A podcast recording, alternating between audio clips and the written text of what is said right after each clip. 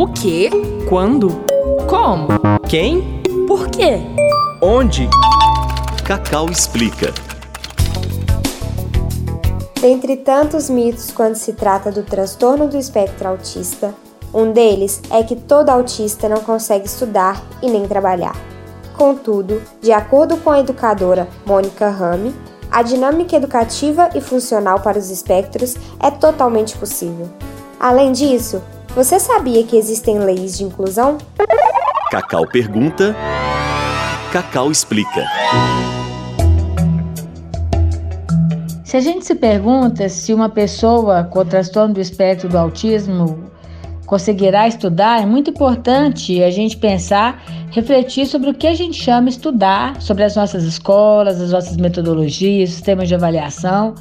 Uma pessoa com transtorno do espectro do autismo, ela conseguirá estudar melhor quanto mais a escola entender que as pessoas não são iguais é, e que é preciso flexibilizar tanto as metodologias de ensino, os processos avaliativos, é, a forma de pensar o espaço, o tempo da escola. Outra coisa muito importante também é reconhecer que as pessoas com transtorno do espectro autismo é, não são um grupo homogêneo, elas são diferentes entre si. Então, algumas delas vão ter mais facilidade na escola, outras mais dificuldade, como qualquer outra pessoa. As pessoas com autismo podem chegar ao mercado de trabalho de diversos modos, é, podem chegar é, via processos seletivos amplos, podem chegar é, pela reserva de vagas. É, é importante a gente ter em mente que como o autismo ele é um quadro né, muito estudado e que tem características comuns, mas as pessoas com autismo elas são muito diversas.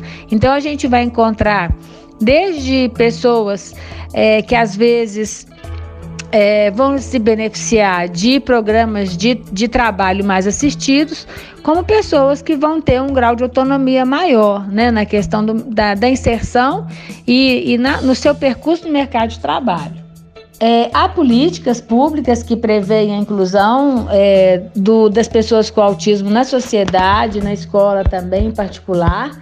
A gente tem uma lei muito importante no Brasil, que é a 12764 de 2012. Essa lei ela institui a Política Nacional de Proteção dos Direitos da Pessoa com Transtorno do Espectro Autista e estabelece diretrizes para sua consecução. Além, gente tem também no Brasil a Lei Brasileira de Inclusão. Este podcast é uma produção da Cacau, Comunidade de Aprendizagem em Comunicação e Audiovisual do UniBH. Produção e locução: Letícia Sudan. Trabalhos técnicos: Júnior Nikini. Cacau pergunta, Cacau explica.